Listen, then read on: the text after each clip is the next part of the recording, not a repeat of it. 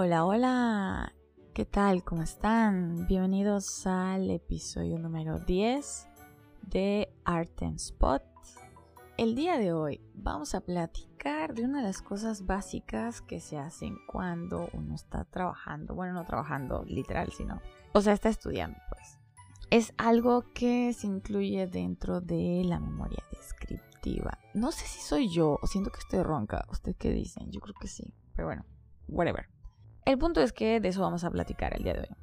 Les hago la aclaración que es cuando se está estudiando porque al menos en los despachos en los que yo he trabajado no me ha tocado que sea como ese proceso.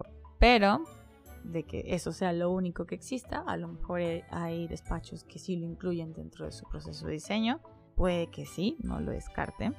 Solo aclaro que normalmente en el ambiente en donde más se ve o es más usado o se solicita más, pues es en el escolar, a nivel universitario. Ok, entonces hoy vamos a platicar de algo básico, básico, básico, que muchas veces se les pide eh, siendo estudiantes y que entregan cualquier... no les digo las groserías porque luego esta cosa lo escucha gente ya más profesional, entonces no quiero no quiero echarles a perder el contexto, pero cualquier estupidez con tal de entregarlo o lo hacen a la y se va. Y bueno, en el, digamos, en el mejor de los casos, a lo mejor solo repruebas eh, o no te consideran esa parte de el documento. Pero pues al final de cuentas el hecho de que tú no hagas bien ese trabajo y repercute directamente en las propuestas de diseño que tú vayas a colocar. De lo que estoy hablando es del apartado de estudios análogos o de ejemplos análogos, dependiendo de la escuela donde estés, se puede llamar diferente, del documento que se entrega cuando haces un proyecto arquitectónico de la memoria descriptiva. Dentro de la memoria descriptiva, creo que ya les había dicho esto en episodios pasados, pero les hago un súper resumen para que se acuerden. La memoria descriptiva, eh, les comenté que es un documento en donde se explica de forma mm, detallada todo lo que incluye o se va a incluir o se pretende incluir dentro del proyecto. Bueno, pues, ¿qué va ahí? Pues desde las, de la primera parte de la investigación, en donde se revisan aspectos de clima, consideraciones climáticas o características climáticas, perdón, en donde se revisa el tipo de suelos, se hacen ese tipo de especificaciones y descripciones, la ubicación, el contexto social, se, pueden incluir a veces los planos, el tipo de mobiliario usar, eh, la iluminación, acabado, sistemas de seguridad, o sea, todas esas especificaciones tan, no quiero decir específicas porque es redundante, pero bueno, a eso me refiero o sea que son detallitos importantes que hay que pensarlos a la hora que estás proponiendo un proyectico, un proyectico, ándale pues, un proyecto arquitectónico o urbano, eso va. Entonces, el apartado de los ejemplos análogos es una parte que normalmente se estudia, eh, bueno, se les solicita con la intención no de que ustedes hagan un merequetengue ahí de puras fotografías y que coloquen, no sé, obra fulana de tal, del arquitecto tal, y 10.000 fotos. Y luego obra fulana de tal, del arquitecto tal, costó 10 mil millones de pesos, no sé qué. O sea, cosas que realmente no nutren el proyecto o el proceso de diseño. El hecho de que ustedes revisen ejemplos análogos tiene su propósito, nada más para que estén ahí y hagan bola en el documento. El apartado de los ejemplos análogos, su función principal es que les sirva de una, mm, digamos, una referencia ya sea arquitectónica o urbana, con respecto a cómo solucionaron bien ese despacho o ese grupo de arquitectos o ese arquitecto o esa arquitecta el proyecto que tenía en sus manos. ¿Y para qué les sirve? Bueno, no les sirve para que ustedes vayan a copiar las cosas, porque luego también haces esas jaladas y pues no chingan, no se trata de copiar. El punto es que ustedes tengan una referencia. ¿Por qué? Porque uno no siempre tiene al alcance o ha vivido eh, cercano a los proyectos que te tocan. A lo mejor cuando estás trabajando sí, porque bueno, dependiendo de la empresa en donde estés, puede ser que el tipo de obras que hagan sean un poquito más como comunes, por así decirlo, ¿no? Pero en el caso de las escuelas, normalmente los proyectos que se les piden que hagan, pues varían de escalas y de complejidad. Eh, primero son que si casa habitación y luego que si escuelas, hospitales, no sé, centros culturales, en fin. O sea, varía el, tipo de, de proyectos que se les pide. Entonces, pues ustedes no siempre han vivido o han estado dentro de un museo, dentro de un teatro o dentro de una sala de conciertos, no lo sé. Entonces, el punto de eso es que para que de una forma, pues si quieren verlo como superficial, ok, superficial, pero por lo menos estén un poquito familiarizados en cuanto a las sensaciones que te debe provocar los diferentes espacios que tiene el proyecto, en cuanto al tipo de acabados, en fin, o sea, es todo un análisis que en teoría te debe de servir a ti para que lo, proceses, lo digieras y luego ya lo, lo, transportes a tu proyecto arquitectónico, ¿no? De forma igual, pero sí como referente. Idealmente, lo que yo te podría recomendar es que si tienes, eh, por ejemplo, es un proyecto tipo, no sé, un museo, ¿no? Y tienes eh, la posibilidad de asistir a museos dentro de tu ciudad, lo hagas. ¿Por qué? Porque es mejor, o sea, en el caso de que nunca haya sido un museo, si nunca ha sido un museo, chico, ¿qué te pasa? Necesitas ir porque, porque no va a ser un museo. Pero bueno, en fin. la charla no es de eso. El punto es que si tienes el tipo de proyecto a tu alcance dentro de tu ciudad, es mejor que tú vayas a visitarlo.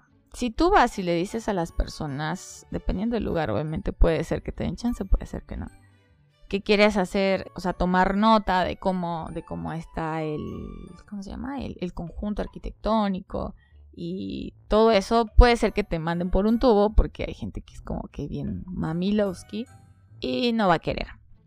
Pero pues tú puedes ir, bueno, en el caso de los museos, donde puedes ir como pues simple visitante a recorrerlo, pues nada más mm, hay museos donde sí se te pide, bueno, sí puedes tomar fotografías, nada más que sin flash y pues hacer uso de, tu propia memoria, ¿no? De estar consciente de que, bueno, igual si vas a ver las obras, pero en este caso vas a hacerlo más desde un análisis arquitectónico. ¿Por qué es mejor así? Porque ya te da una perspectiva más, más real, más eh, vívida de las sensaciones o de lo que puede estar bien o no puede estar bien. Porque no, el hecho de que ya haya referentes arquitectónicos urbanos con respecto a lo que tú quieres proponer no quiere decir que estén 100% bien solucionados. Hay cosas que pueden estar bien, hay cosas que pueden no estar funcionando 100%, pero pues para eso tú vas a ir a ver qué funciona, qué no funciona, cuáles son el tipo de aciertos que tiene, en fin. Entonces yo te recomiendo eso. Ahora, ah, yo entiendo que hay proyectos que pues no tienes forma tú de, poder visitarlos o tener ese referente eh, real en donde lo estás viviendo. Entonces, bueno, ahí ya te sirve o bien el internet o algunas revistas de arquitectura o libros de arquitectura en donde ya te explican pues los proyectos. ¿Qué tienes que analizarle a los proyectos arquitectónicos o urbanos? De todo, pero yo rescato cinco puntos importantes. Por un lado está el aspecto formal, el otro elemento sería el aspecto funcional, el estético, el de sustentabilidad y el del diseño del paisaje. Esos cinco puntos, desde mi punto de vista, son los más importantes. En cuanto al edificio o el conjunto arquitectónico. Pero antes de empezar a analizarlo bajo esos cinco lentes, es importante que tú una vez que identificaste que hay un proyecto con las características eh, similares, eso es decir, si a ti te toca diseñar, no sé, un centro cultural, pues vas a averiguar sobre centros culturales. No importa que no estén en México, no importa que no estén en tu ciudad, el punto es que tú veas la variedad que hay o cómo lo solucionan. Es importante que tú una vez que identifiques los posibles ejemplos que te pueden servir a ti o te gustaron por X o Y, revises las características climáticas del lugar. Eso es algo que toda la vida se la pasan por el arco del triunfo. Bueno, si no han sido mis estudiantes, porque si han sido mis estudiantes, seguro yo ya se las hice de todos que les falta eso. ¿Por qué? Porque es importante, o sea, esa es la parte que a ti te permite hacer el análisis completo o integral. Tú tienes como cómo está el clima en ese lugar y luego ya a partir de eso cómo lo solucionaron o, o qué incorporaron o qué mitigaron. Porque si no haces caso o no tienes ni idea de cuáles son las características de temperatura, de vientos dominantes, de porcentajes de humedad, de radiación solar, etcétera, pues no vas a saber ni por qué es que tiene unas lamas de cierto tipo, o por qué es que tiene ciertos aleros, o por qué tiene un sistema de aprovechamiento pluvial. O sea, tiene que tener su justificación. Pero tú necesitas saber el clima, cómo está. Entonces, eso es básico. Antes de ponerte a analizarlo desde los puntos que te dije, lo primero que tienes que revisar, ok, ya viste un hospital en Paraguay, ok, hospital en Paraguay, bueno, revisa en esa ciudad, en esa región, cómo es el clima. Y a partir de eso tú, digamos, tienes en cuenta esos, esos referentes de las características climáticas que te acabo de decir. Y así ya lo puedes bajo estos cinco lentes diferentes, ¿no? En el aspecto formal, ¿qué le vas a revisar? Bueno, tú vas a revisar pues precisamente la forma del conjunto, ¿no? O sea, no tiene gran ciencia eso, formal quiere decir forma. Si predominan, por ejemplo, líneas rectas o son líneas orgánicas, es decir, líneas curvas, o si por ejemplo predomina eh, la proporción de macizo, ¿cuál es el macizo? Pues bueno, es lo que es sólido, o sea que no tiene hueco de ventana o de puerta, ¿no?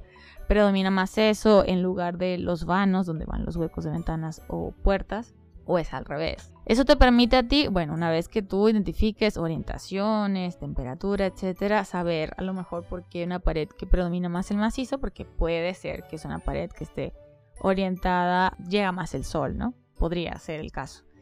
Entonces, ese tipo de cosas a ti te permite y es ir identificando. Las mismas imágenes del proyecto te permiten a ti, al menos de la parte de afuera, comprenderlo de todos lados. Es importante que tú puedas incluir un ejemplo análogo, que tengas una variedad de imágenes tanto del espacio exterior de todos los lados como el interior. ¿Por qué? Porque así realmente puedes hacer un análisis más completo.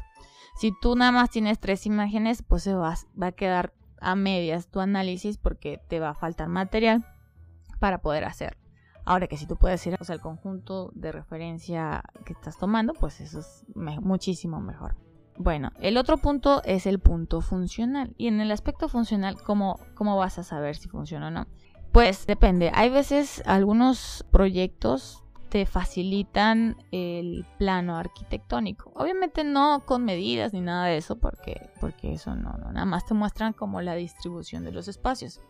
Y al final de cuentas, con tu análisis o tu lente de, de funcional, eso quieres ver.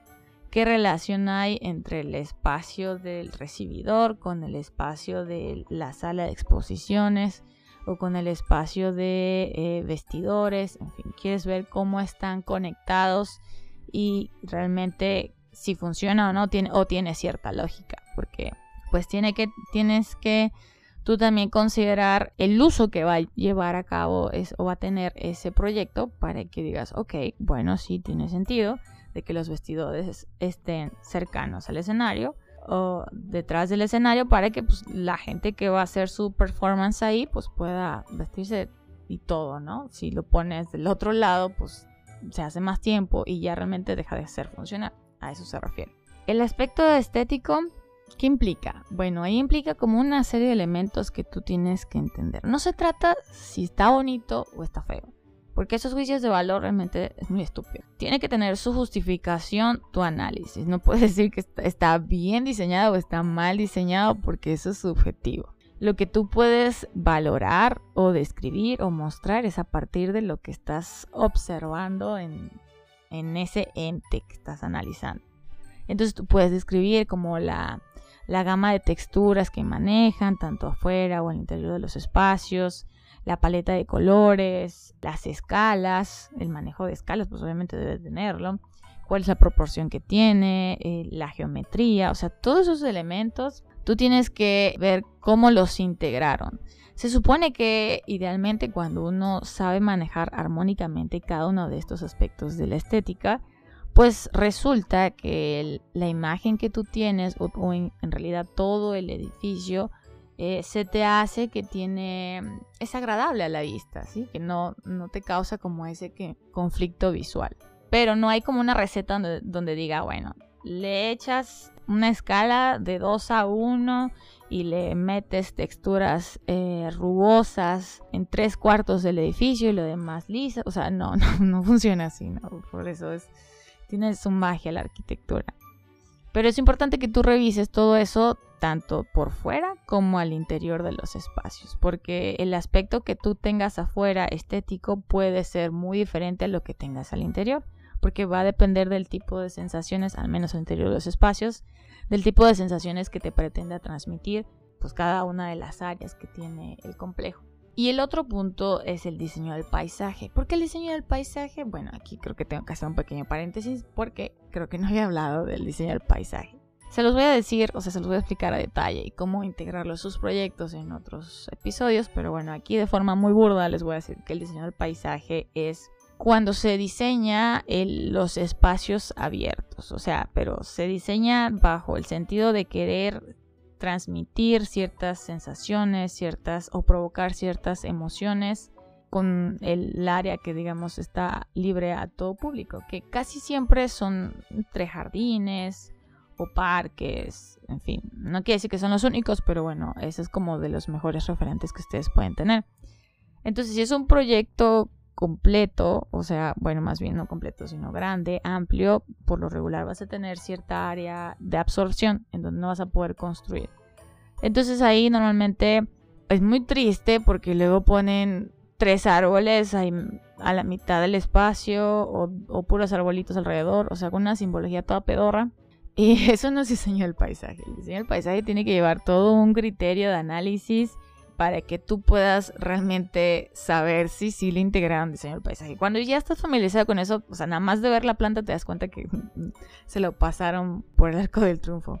Pero el diseño del paisaje eh, quiere decir que tiene un principio, cierto orden, cierta organización, una simetría, una jerarquía en cuanto a las zonas exteriores, o sea, lleva un principio más allá. Si tú estás viendo que realmente no lleva nada de eso, pues quiere decir que el diseño paisaje brilla por su ausencia. Pero es importante que si lo tiene, pues, pues tú veas cómo lo solucionaron para ver si puedes retomar ciertas ideas de ahí y te pueden servir para aplicarlas en el proyecto. Y el otro punto es el punto del el lente de la sustentabilidad. ¿Y ahí qué le vas a analizar? Bueno, pues precisamente los criterios que pudieron o no aplicarle para que ese proyecto sea considerado como sustentable o no. Hay veces que incluso hay proyectos que te dicen que es sustentable y la sustentabilidad pues ni existe, o sea, solo existe en la cabeza de la gente que lo hizo y realmente no es un proyecto sustentable. El hecho de que coloquen, no sé, un sistema de captación pluvial o que haya eh, paneles solares o algo por el estilo, no quiere decir que ya es sustentable, quiere decir que tienes a lo mejor algún sistema que te ayuda a consumir en teoría menos recursos, pero quién sabe si realmente es válido. Puede ser que ni siquiera haya la suficiente precipitación pluvial en el lugar y lo están proponiendo y es muy estúpido porque jamás van a captar lo suficiente agua como para que la inversión valga la pena. Entonces, desde el aspecto de sustentabilidad, tú tienes que analizar el tipo de, ecotecnias eh, que están incluyendo. Ecotecnias como cuáles, pues bueno, ya te dije aquí dos. Puede ser a lo mejor que estén incluyendo calentadores de agua o que estén utilizando huertos o eh, estanques de retención, en fin, o sea, tú revisa luego la gama de ecotecnias, luego les hago un episodio de eso porque si no me voy a abarcar más. Pero bueno, una serie de ecotecnias que se pueden dividir tanto en sistemas activos o pasivos y tú debes de analizar si los están incluyendo o no. Y sobre todo los aspectos también del diseño bioclimático. Qué tipo de materiales están en el proyecto, la protección a ventanas que colocaron, cómo están haciendo las soluciones para que se presente la circulación adecuada dentro del interior de los espacios. O sea, todo eso lo tienes que ver. Y obviamente te ayudan tanto las imágenes, pero también los planos. Porque así ya tú puedes eh, una vez que sepas la orientación y cómo van los vientos dominantes, pues ahí lo trazas, ves si realmente la propuesta de vanos está satisfaciendo todo eso. Entonces, es, o sea, estudiar un solo proyecto lleva su tiempo, porque lleva cada uno de esos elementos hay que írselos analizando y viendo por qué pusieron esto, por qué no pusieron esto, qué le falta, qué incluyó de más, en fin. Entonces, no nada más es un montón de imágenes y decir quién lo hizo, cuánto costó, etcétera, o ah, el choro que te ponen ahí. No, o sea, eso es vil choro, al final de cuentas, y realmente en el aspecto de estudio de análogos sale sobrando. Aquí tú te tienes que enfocar en estos elementos que te digo, en el enfoque formal, funcional, estético, de diseño del paisaje y de sustentabilidad para que puedas hacer al final tengas como un análisis muy concreto de un proyecto. ¿Cuántos analizar? Pues bueno, hay veces que te piden eh, un cierto número. Yo lo que te podría recomendar, idealmente que sean tres. Obviamente si tienes tiempo para evaluar más, pues súper mejor, ¿no? Y si tienes el chance de poder revisar eh, o visitar el proyecto dentro de tu ciudad, muchísimo mejor. Es otra perspectiva, es otra sensación y va a ser una forma más completa de cómo tú puedas estudiarlo o analizar ese complejo. Pero si no se puede, no pasa nada, nada más cerciórate que tengas tanto planos, por menos las plantas y las imágenes para que puedas hacer un análisis completo, decente y no en tres cualquier chingadera. Por favor. y en fin, creo que eso podría resumirles de lo que trata o cómo hacer los ejemplos análogos. Espero que para sus siguientes entregas puedan hacer cosas decentes. En realidad, estaba pensando como en la recomendación que les podría dar. Sinceramente, hasta ahorita no me he topado con, con alguna, ¿cómo se llama? Alguna literatura que pudiera apoyarles. Yo me he dado cuenta más bien como a partir de las cosas que he observado y lo que les he corregido a mis alumnos. Quizá les podría mostrar alguna memoria descriptiva de mis que me han entregado y que está completa, pero pues pues aquí por formato pues está medio cañón, ¿no?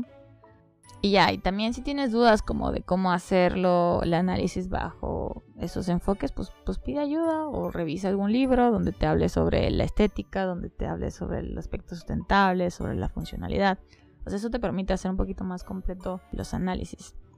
En mi caso yo recuerdo que hubo una vez uno de los proyectos que nos dejaron la escuela fue un hospital, hospital, ándale, un hospital psiquiátrico. Esto es súper perro, súper perro porque hasta que nos metimos de lleno en eso me di cuenta la cantidad de chingaderas que uno que tiene que tomar en cuenta para hacer un triste hospital. Y luego sobre todo un hospital psiquiátrico. Y nosotros no tenemos un hospital psiquiátrico aquí, pero tuvimos el chance de entrar de uno de, ay, no me acuerdo cómo se llama, pero es uno como de salud mental que está por aquí, por mm, galerías. No es lo mismo, obviamente es mucho más chiquito este, pero pudimos entrar y todo. Y hasta cierta área, obvio, no te van a dejar entrar en todas áreas.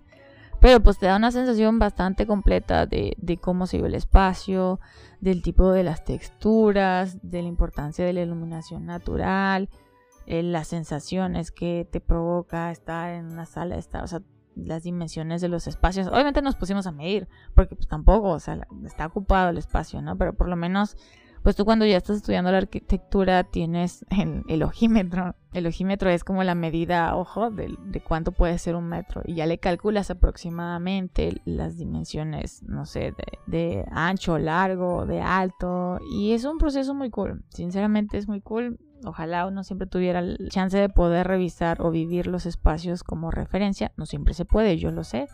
Pero prioriza. Si los tienes, que no te hueva, ve y hazlo porque vas a hacer al final de cuentas retomarlos como referencias para que puedas hacer propuestas arquitectónicas decentes, justificadas sobre todo y que no nada más pusiste ahí un triste muro de, bambú porque se te ocurrió. O sea, va, lleva todo un análisis más allá para que tú puedas decir o proponer algo como eso. Creo que eso es todo. Espero que les sirva, lo usen. Y recuerden compartir el episodio, este o cualquier otro que les haya gustado. Si no les gustó, pues está bien, no hagan absolutamente nada. Pero si sí les gusta, por favor compártanlo o denle seguir para que esta comunidad crezca. No sean egoístas, por favor. Hay, hay gente que le va a ser muy útil. Quiero pensar. Seguro sí. Lo chido de esto es que ustedes me manden todas sus dudas, todas sus opiniones, todos sus comentarios. Créanme que lo que me quieran decir o me quieran preguntar, si no lo sé, o sea, si no es mi área, se los voy a averiguar, ¿sí? Entonces, yo necesito que ustedes interactúen, ¿ok? Esto no nada más es una vía, ustedes tienen que darme también como la otra parte de qué dudas se les quedó, cómo quieren que complemente algo, en fin, porque si no, yo no sé y siento que estoy hablando con la pared y no, esto debe ser como de dos vías, de allá para acá, ¿sale? Yo creo que me voy a tomar un poquito de miel porque mi voz siento que está un poquito como grave. Pásenla bonito, nos escuchamos en el siguiente episodio y chao.